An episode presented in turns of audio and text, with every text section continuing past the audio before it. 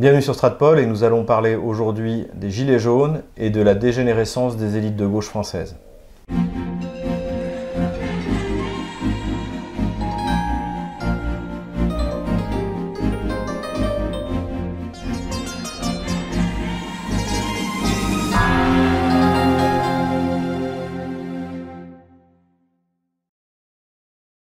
Yannick Jaffré, bonjour. Bonjour.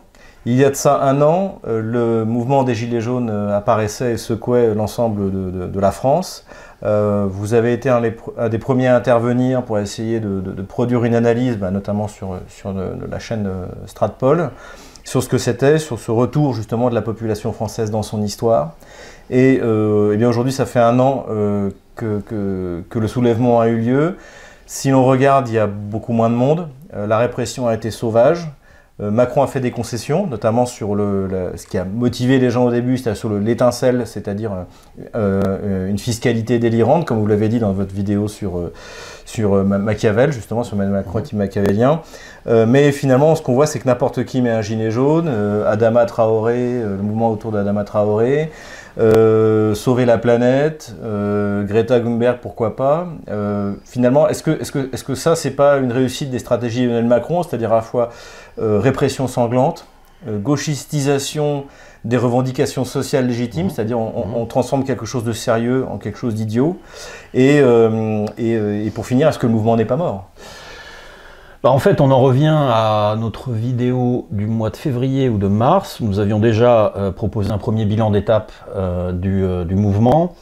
effectivement, moi je pense que le mouvement des Gilets jaunes originels dure trois mois à peu près. Hein. novembre, décembre, janvier.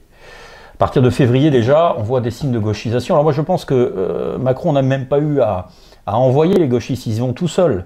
Euh, ils suivent leur, euh, leur tribe, euh, comme on dit en allemand, leur élan, leur, ils accomplissent leur essence, c'est-à-dire de détruire tous les mouvements populaires sérieux, et de ce point de vue-là, les staliniens des années 60 en France par rapport à 68 avaient raison, voilà. Jacques Duclos qui publie dès juillet 68 un petit opuscule anarchiste d'hier et d'aujourd'hui euh, où il pointe le bakouninisme, c'est-à-dire euh, l'anarchisme de destruction. C'est la quatrième euh, internationale. eh bien, ils ont raison. Alors après, ça ne veut pas dire qu'on est salinien, mais ça veut dire qu'ils sont là véritablement pour casser les reins des mouvements populaires en s'attaquant à ce qui fait leur substance nationale.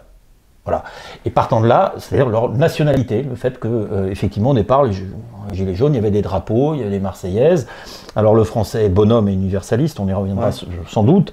Euh, donc ça ne prenait pas des formes euh, agressivement xénophobes ou quoi que ce soit, mais il y avait véritablement. Oui, il, suffisait d'y participer pour voir que c'était. Euh, et il y avait quand même les drapeaux, les drapeaux, les Marseillaises, une volonté de ressaisir, de mmh. ressaisir le peuple français par lui-même, une volonté du peuple français de se ressaisir par lui-même.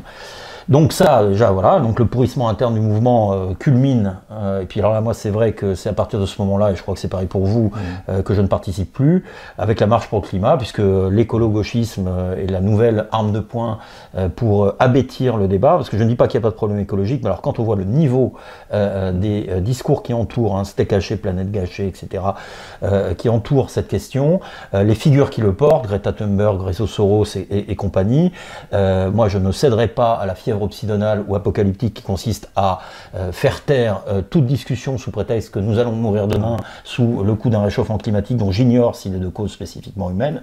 Mais en tout état de cause, je vois à quoi ça sert contre un mouvement authentiquement populaire et national. Donc il s'agissait de le nationaliser et de le dépopulariser. Ce à quoi l'extrême gauche travaille très bien. Et puis effectivement, Macron a procédé à une répression euh, qui devrait lui valoir la honte internationale. D'ailleurs, toute honte but, il s'est permis de donner des leçons aux Vénézuéliens, etc.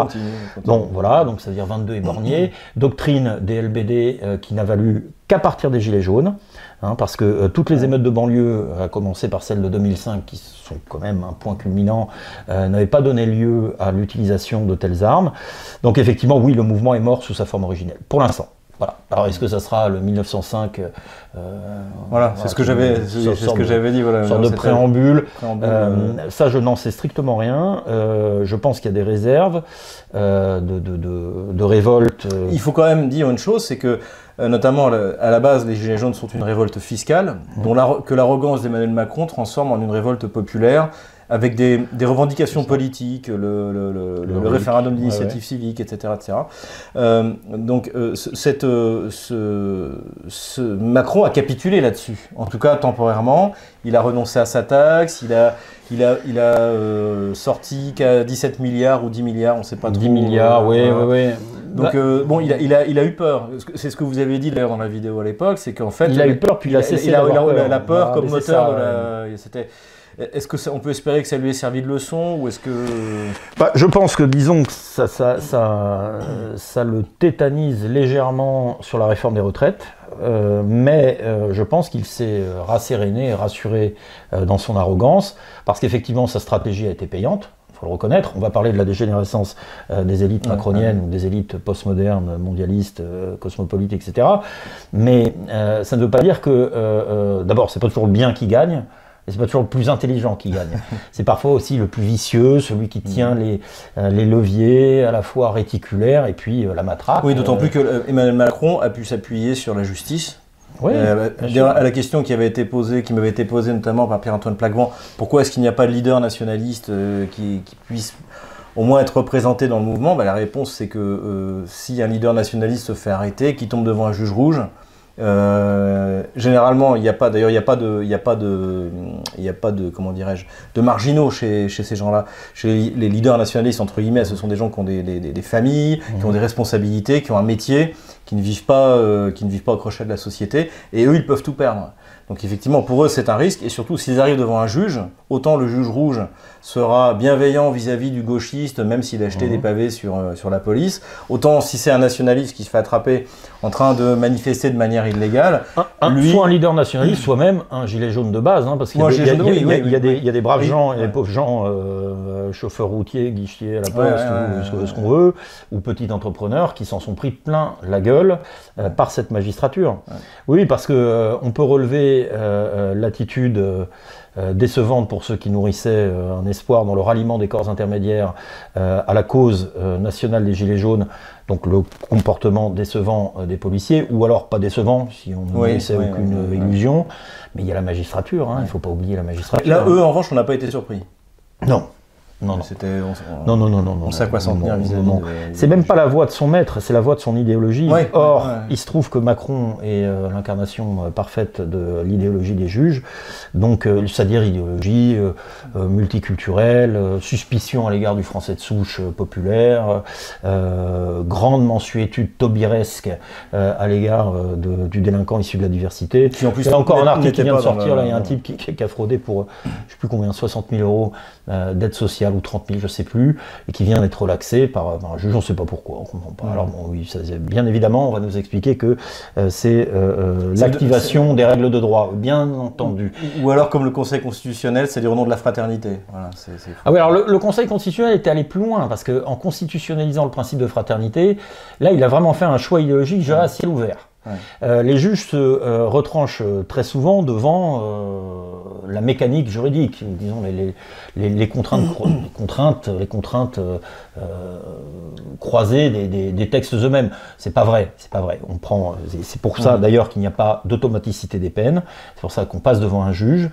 c'est qu'à un moment donné, il y a un jugement. Donc un jugement, c'est un acte humain et qui est dans bien des cas imprégné d'idéologie, voilà, plutôt que de justice. C'est ce qui s'est produit. Euh, quant à la suite, euh, ça j'en sais rien. En revanche, euh, il est certain que ça a été un traumatisme de voir pour les élites macroniennes et pour Macron lui-même. Pour le régime. Mhm. Oui, c'est-à-dire voir parce qu'on est habitué aux révoltes de banlieue. Là, ça, là en ce moment, là, c'est en train de, flamber dans les Yvelines, etc. Bon, ça. Il n'y a, pas trop de blessés en revanche là pour le. Non, il y en a moins, même si bon, ils ont usé un peu des LBD puisque le précédent valait tout de même. Euh, mais euh, bien évidemment, comparable non, mais non, parce que, parce que ça, ça ne fissure pas la dalle. C'est-à-dire que euh, des, des, émeutes de banlieue sont essentiellement ethniques. Donc, elles manifestent une haine de la police et des institutions mais qui ne fissure pas la dalle de ces mêmes institutions, qui, qui, qui, touche pas au cœur. Voilà, c'est de la gestion intercommunautaire, disons. bon, et, et, de toute façon, alors là, en revanche, où euh, ça pourrait euh, prendre une magnitude tout à fait différente, c'est si un gouvernement décidait de supprimer un certain nombre d'aides euh, parasitaires, surnuméraires, etc. Je ne parle pas des allocations qui profitent au peuple français, etc.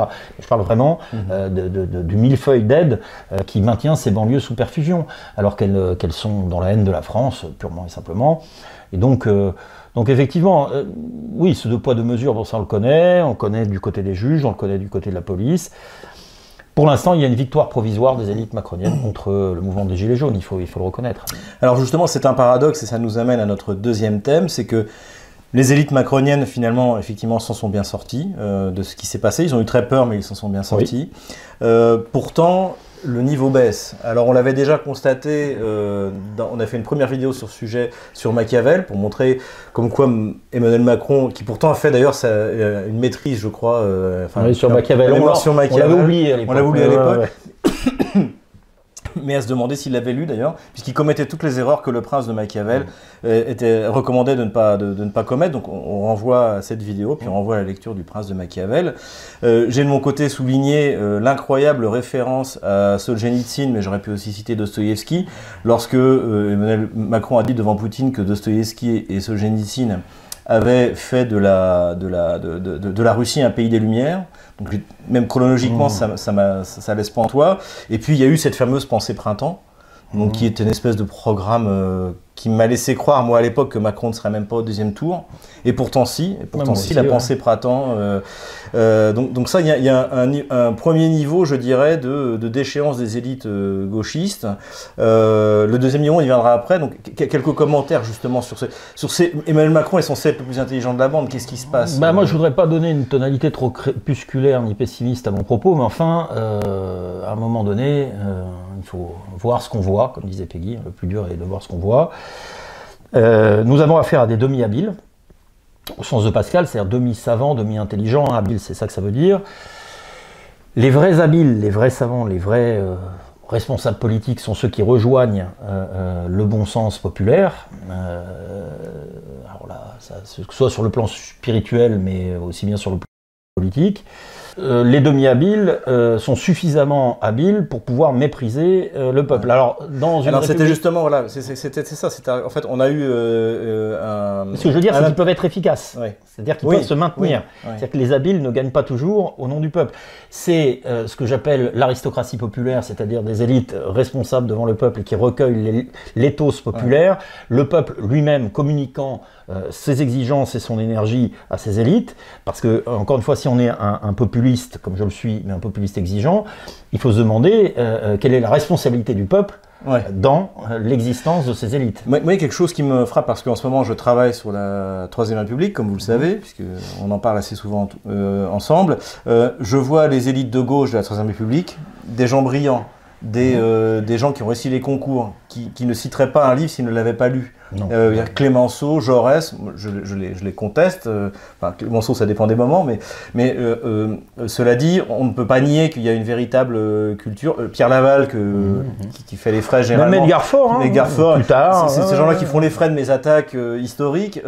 on ne absolument peut pas leur, leur, leur, contester leur, leur, culture, les études qu'ils ont fait, voilà, la connaissance qu'ils ont même du latin et du grec. Enfin, c'est des choses qu'aujourd'hui nous, mmh. nous on s'imagine pas. J'ai fait un peu de latin jusqu'en terminale, mais globalement, je n'ai pas baigné dans les, dans les humanités comme, comme, ces gens-là pu en baigner. Mais aujourd'hui, en fait, on n'a même plus ça. C'est-à-dire qu'on a, on a même plus Mitterrand. On a, on a vraiment. Comment est-ce, qu'on, comment est-ce que ces gens-là sont formés? Comment est-ce qu'ils peuvent citer des livres qu'ils n'ont visiblement pas lus ou alors qu'ils n'ont pas compris? Quel est le processus euh? C'est euh, le principe Sciences Po qui est euh, la plus faible ou la plus petite des grandes écoles, si on veut considérer que c'est une grande école, c'est-à-dire qu'on en sait peu sur beaucoup. C'est tautologue. Plutôt que beaucoup sur beaucoup, qui est la vraie culture, euh, ou euh, beaucoup sur peu, euh, qui est plutôt l'érudition un peu spécialisée, etc. Pas moi, du cinéphile par exemple, enfin qui ne sera pas forcément un spécialiste de la peinture. Bah, cet affaissement du niveau que moi je suis plutôt bien placé pour, pour constater puisque je suis professeur. Alors on savait que la grande culture n'équivalait pas vertu, euh, pas nécessairement. Hein, on voit Garfort, euh, la girouette, c'est pas la girouette qui, tourne, c'est le vent. Euh, mais en revanche, et je pensais pas à une lubie de, de prof ou de, ou d'amateurs de lecture, il est plus rassurant de se dire qu'on a des élites qui connaissent l'histoire nationale, qui sortent pas des énormités sur, sur le Solzhenitsyn, etc. Bon bah ça, on n'y est plus. On n'y est plus. ça les empêche pas d'être habiles au pire sens du terme. C'est-à-dire que effectivement, il faut tenir compte des nouveaux médias, de de talent euh, parfois un peu diabolique euh, qui consiste à, être dans les formes courtes, dans les tweets, euh, etc. et, d'envoyer des signaux. Le déclaratif. Le déclaratif, le performatif vraiment court, rapide, à destination proche. Avec Macron, on le voit également dans mon domaine particulier qui est relations internationales, c'est-à-dire que Bon, il est clair qu'il ne s'est rien passé à Brégançon, que ça ne servait à rien pour la relation mhm. franco-russe et que euh, qu'en fait voilà c'était juste euh, un coup de, un coup de communication. Euh, non, moi je crois que bon, je, alors, je crois dans un certain nombre de réserves minières françaises fondamentales. je le vois chez certains de mes élèves, il y a parfois d'étonnants effets de plume, il y a parfois un goût pour pour le débat au sens au sens du, débat des honnêtes hommes qui, qui est très étonnant. Et puis ailleurs, on voit qu'il y a des chefs d'État d'envergure qui, euh, possèdent. Euh, on va revenir à Poutine. Bon, euh, je ne cache pas l'admiration que j'ai pour cet immense chef d'État. Ni moi. non, mais bien sûr. voilà, c'est évident. je crois qu'on en voit, on en voit deux, trois par siècle peut-être de, ce niveau-là. Poutine, dont on ignore la bibliothèque, puisque c'est quand même très difficile d'être biographe de Poutine. Hein. Il n'y a, pas, grand-chose. Hein. On sait qu'il est juriste, on sait qu'il a lu ses classiques. On sait qu'en 2014, euh, il a recommandé la lecture de Berdaïev, Ilin et Solovyov. voilà. Mm. Il aime bien, comme la plupart des Russes de sa génération, les rois maudits euh, de, euh, Druon. De il a une affection pour Vysotsky, qui n'est pas exactement un dissident, plutôt un poète underground, un peu, un peu fédérateur, etc. Mais on sent qu'il possède les éléments fondamentaux de sa grammaire nationale, quoi. Et c'est pour ça que il n'y a jamais de fausses notes. Je veux dire, quand il parle de la Russie, ou même quand il parle des autres pays d'ailleurs. En fait, c'est très essentiel, c'est essentialisé. C'est pas forcément un lettré au sens. Je sais pas ce qu'on attend. El Kabash, El Kabash avait, on avait interrogé après son interview de Vladimir Poutine et euh, on lui avait demandé s'il y avait des, il y avait des sujets qu'on lui a demandé de pas aborder. Et lui a dit avoir posé cette question justement à, j'imagine, l'attaché de presse de Vladimir Poutine, mhm. qui lui avait dit non, mais connaissez vos sujets parce que lui les connaît. Ah ouais, ouais. Euh, ouais, c'est ça. Alors c'est un peu désespérant, et je reviens à mon idée euh, euh, précédente, c'est que quand on est populiste, on est exigeant à l'égard du peuple.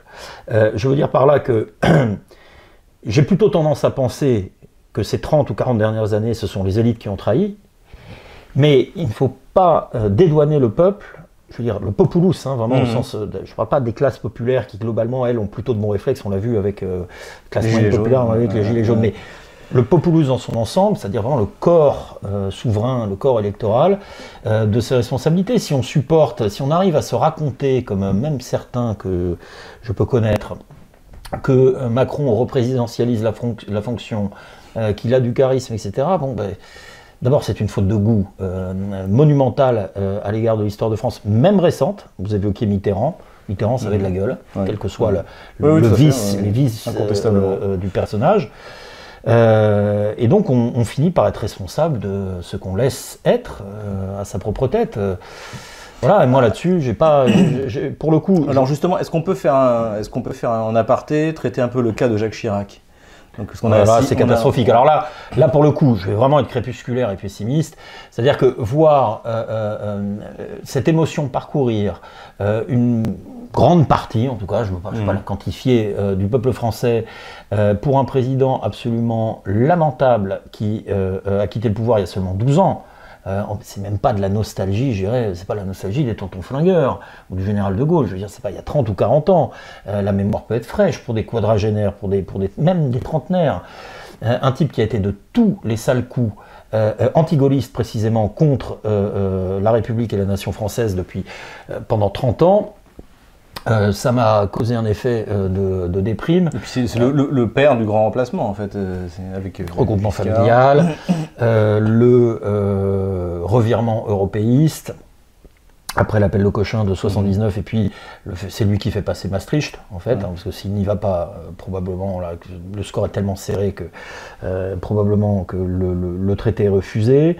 Euh, la repentance avec la reconnaissance de la responsabilité de la France, et la France, dans la le livre, et puis quoi encore.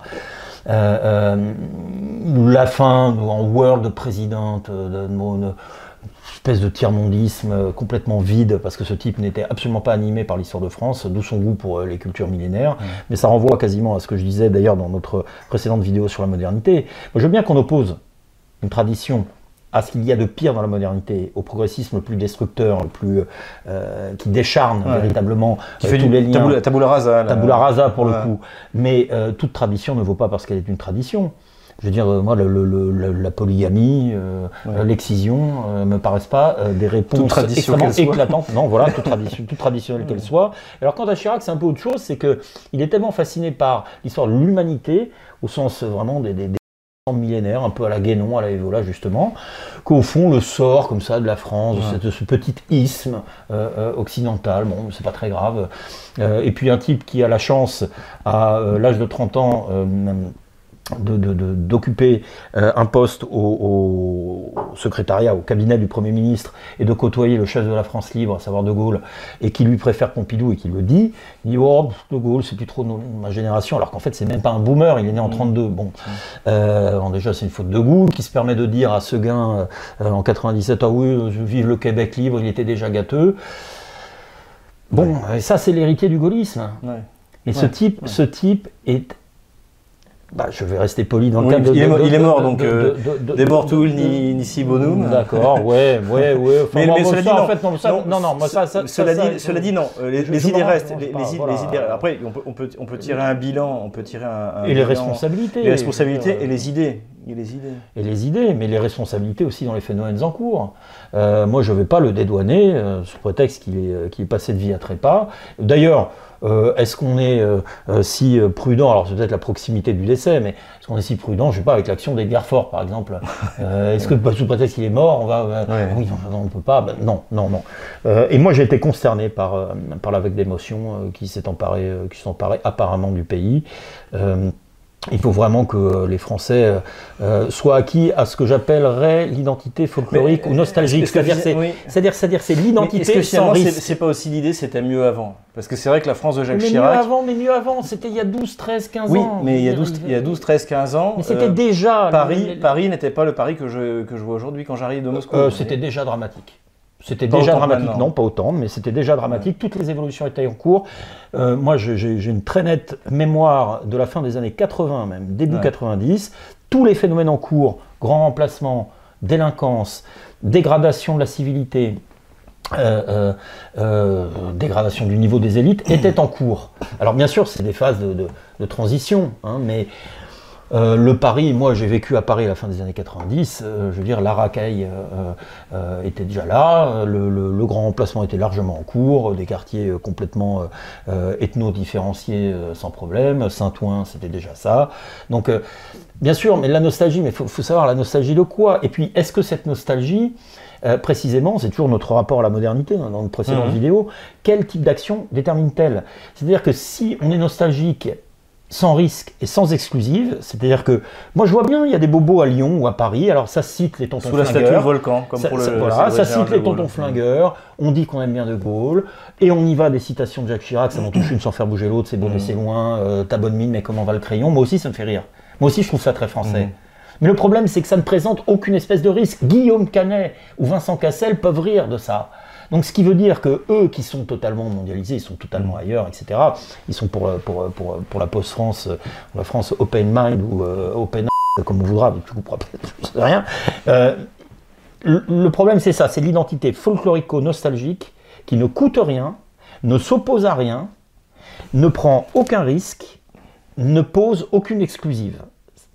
Or, si on aime la France, ça veut dire que nécessairement on exclut ce qui n'est pas elle toute détermination est une négation, disait Spinoza. Bon, euh, euh, ça veut dire que si je pose le principe, euh, j'en sais rien, même de laïcité ou de, galanterie, tiens, voilà, comme ça, ça sera plus fédérateur, et eh bien ça veut dire que je m'oppose à son contraire, Là, en l'occurrence, le principe islamique qui régit les rapports entre les hommes, le style, si on veut, le style de relation entre les hommes et les femmes musulmanes. Mais ça, tous ces bobos-là et tous ces nostalgico-chiraciens ne le font pas. Donc, en fait, voilà, c'est ça, c'est la France sans risque c'est la France des tontons flingueurs, euh, euh, c'est la France des bobos qui ouvrent des caves à vin et qui vont vous parler, on est sur du syrah de je ne sais où, euh, et c'est tel fromage fait par un producteur avec lequel je travaille. Très bien, c'est aussi, aussi un groupe totalement ridicule que des copains m'ont fait connaître, ils chantent dans la campagne comme ça, là. Alors, je sais plus comment ça s'appelle, en gros, c'est le folklore, c'est-à-dire l'identité, sans danger, mmh. Sans danger déjà pour ses ennemis. Sans politique sans politique, sans exclusive, sans armement, sans détermination.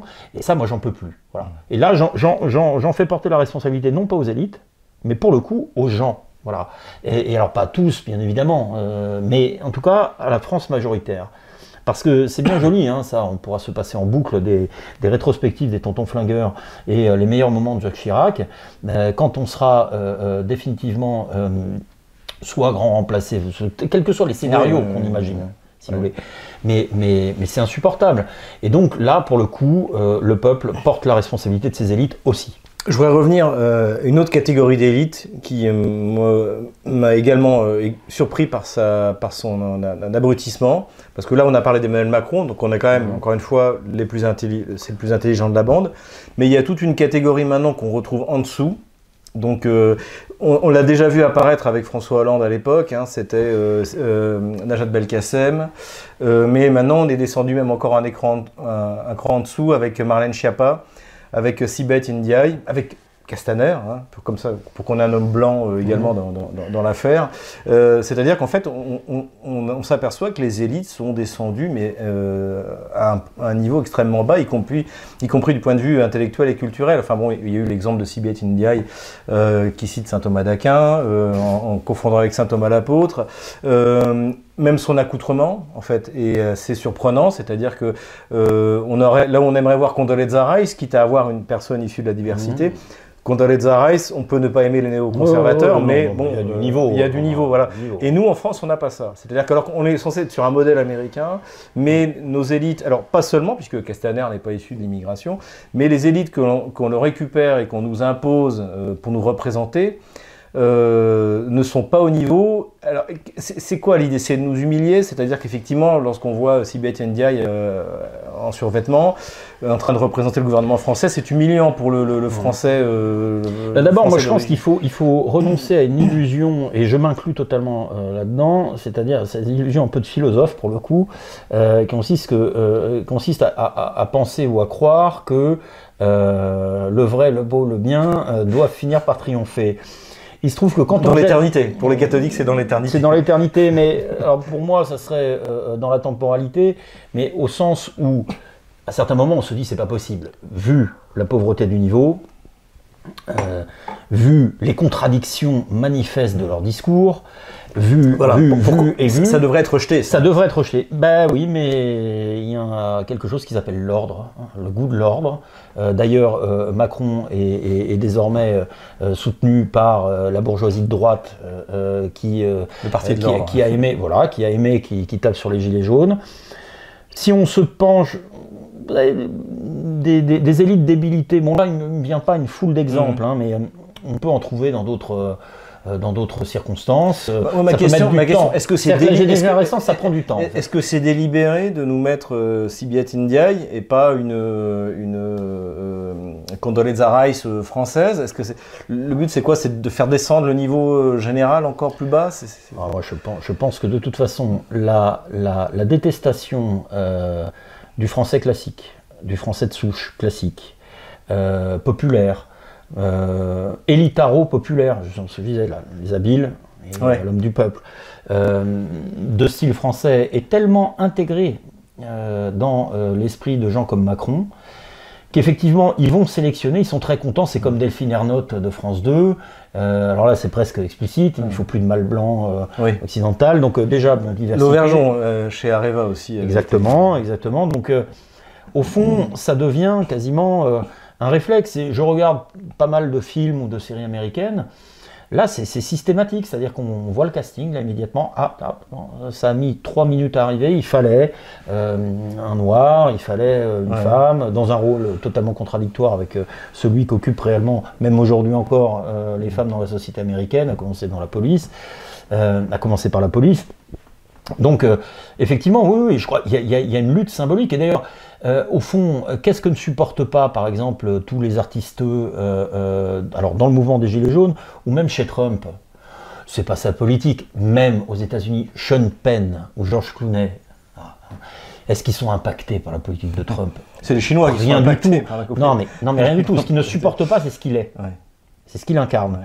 Et effectivement, il y a une lutte symbolique menée par une partie des élites blanches. les côtes au nom, voilà, et puis en France, bon, bah, à Paris, dans, les grandes métropoles, contre le petit peuple euh, blanc, Middle West. Euh, au profit, et pour la France, le périurbain, au profit, effectivement, euh, de la diversité sous toutes ses acceptions, donc ethniques et puis sexuelles, etc., etc.